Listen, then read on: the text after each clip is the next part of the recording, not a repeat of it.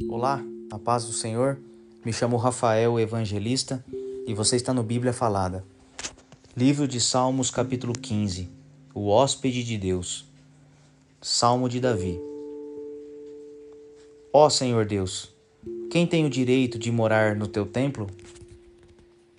Quem pode viver no teu monte santo?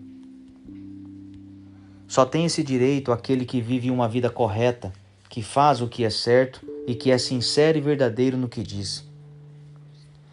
Ele não fala mal dos outros, não prejudica os seus amigos e não espalha boatos a respeito dos seus vizinhos. Ele despreza aqueles que o Senhor rejeita, mas trata com respeito os que o temem. Ele cumpre o que promete, mesmo com prejuízo próprio empresta sem cobrar juros e não aceita suborno para ser testemunha contra pessoas inocentes. Aquele que age assim estará sempre seguro.